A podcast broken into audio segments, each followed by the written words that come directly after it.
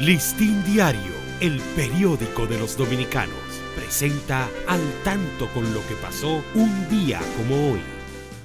6 de noviembre de 1493, el apostólico Bernardo Boil oficiara una misa en un pequeño poblado denominado La Isabela, en Santo Domingo, la primera celebrada en América.